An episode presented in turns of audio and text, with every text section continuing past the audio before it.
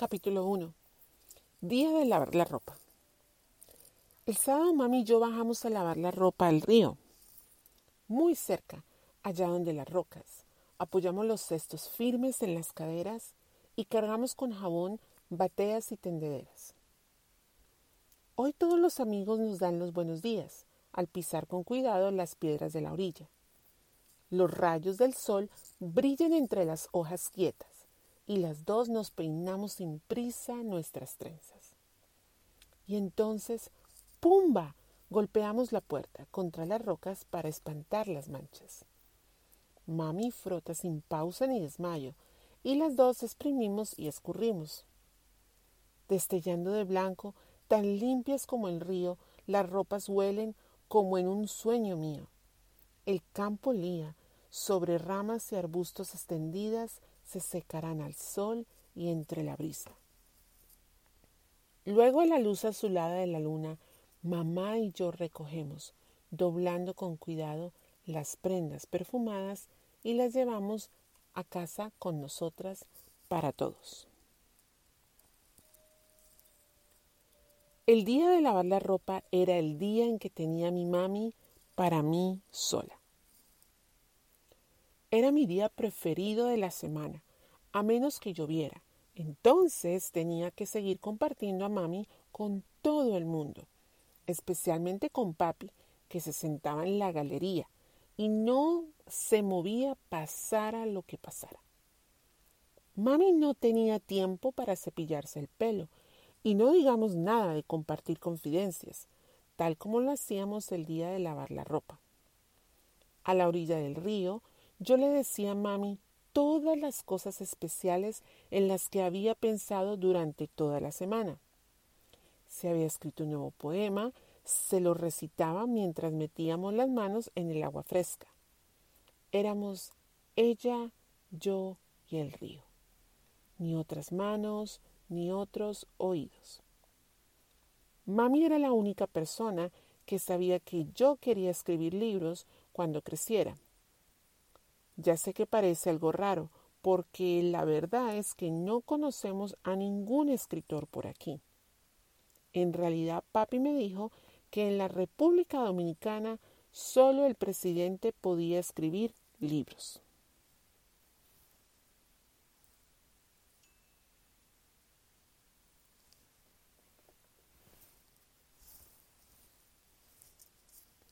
Creo que es verdad.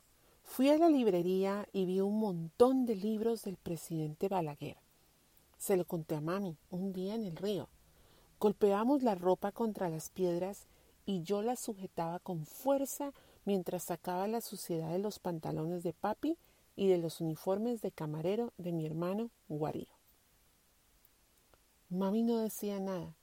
Siguió volviendo la sábana que lavaba de un lado a otro y golpeándola contra las piedras. Finalmente levantó la cabeza y dijo, Ana Rosa, siempre tiene que haber una persona que haga las cosas por primera vez. Creo que mami me estaba diciendo que no había razón alguna por la cual no pudiera intentar ser la primera persona que escribiera libros aparte del presidente en nuestra isla. O eso, o insinuaba que yo debería postularme para presidenta y si ganaba, podría escribir lo que quisiera. A veces las palabras de mami son como un rompecabezas. Tengo que darles vueltas y vueltas en mi cabeza como si estuviera bailando un merengue. Más tarde o más temprano termino por caer en lo que quería decir. Pero a veces me gustaría que fuese un poco más directa cuando dice las cosas. También papi puede parecer que habla en adivinanzas, pero siempre sé exactamente lo que quiere decir, como cuando le pregunté si podía tener un cuaderno para escribir mis poemas. Me respondió, muchacha, la cabeza te está creciendo más que el sombrero.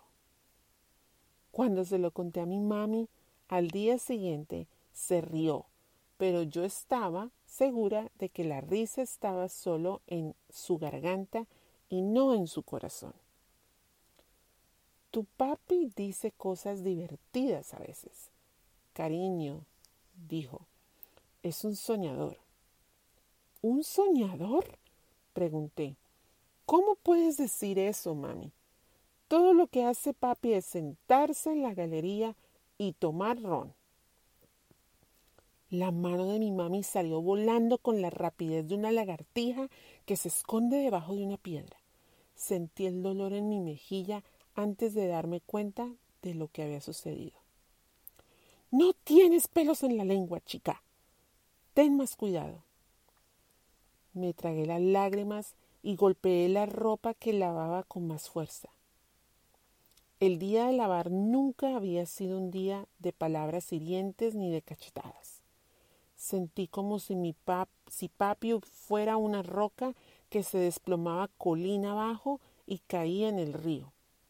Después del chapuzón no quedaba nada, salvo el silencio.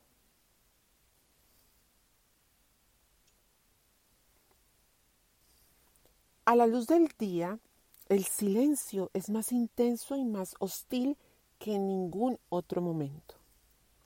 No hay medidas dulces de silencio como las estrellas nocturnas o el crepúsculo o la luz creciente de la mañana. Solo hay un silencio severo y brillante que resuena más alto que los tambores. Miré de reojo a mami. Enjuagaba la ropa en el río. Me dijo, mira, Ana Rosa, mira el río. Lo miré.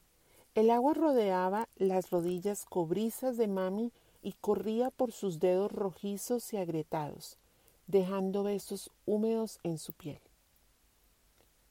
Nunca pasará por aquí de nuevo, me dijo. Allá se va, al mar, donde se convertirá en espuma de las olas, nadará con los peces y guiará los barcos en navegación plácida o accidentada, según su amor. Esta agua que pasa por mi lado tan deprisa dará la vuelta al mundo se alejará de la República Dominicana, se alejará de mí, pero siempre bajo el mismo cielo y el mismo sol. Nunca había oído a mi mami decir tanto de una vez. Miré con mucha atención al río sin ser capaz de ver todo lo que ella veía en él. Tú eres este río, Ana Rosa, susurró pero debes sortear las rocas suavemente en tu camino hacia el mar. Allí podrás hacer lo que quieras. Las palabras de mami eran suaves, pero sus ojos castaños se habían convertido en ranuras de preocupación, como tajadas de luna en una noche oscura. No había felicidad en la sonrisa que me brindó. Pensé en las palabras de mami durante muchos días y muchas noches, pero daba igual cómo volviera a ellas o desde qué punto de vista las mirara o cómo las produjera en mi mente. Siempre me decían la misma cosa, que mami tenía miedo. Mami no tenía que decirme lo que todo el mundo sabe en mi isla y lo que yo también sé. Aquí habían muerto escritores, al menos aquellos que, que habían tenido el valor suficiente como para lanzar sus palabras a nuestro gobierno. Pero mami, susurré mientras me acurrucaba en la pared que separaba mi cama de la suya. Yo escribo poemas y cuentos. Y en la oscuridad caliente y pegajosa oí la respuesta de mami. A veces es mejor guardarse esas cosas dentro, por lo menos por un tiempo. Estaba en lo cierto. Me estaba advirtiendo que debía quedarme tranquila, esperar hasta que dejara la isla y pudiera escribir lo que quisiera cuando viviera en un país donde el silencio no fuera legítima defensa. Pero yo quería que mami abriera los ojos. ¿Deberíamos guardar siempre silencio? La clase de silencio brillante, severo como la luz del día, que resuena más que los tambores? ¿Lograré alguna vez poner en papel lo que pienso? Aunque sea solo que papi se sienta en la galería todo el día a ver ron. Vaya, nunca volveré a decirlo tan en alto. La bofetada de mami durará toda una vida. ¿Y qué pasa si escribo lo que quiero mientras todavía soy un río que fluye sorteando las rocas de mi isla? Como mami había dicho, siempre tiene que haber una primera persona que haga algo.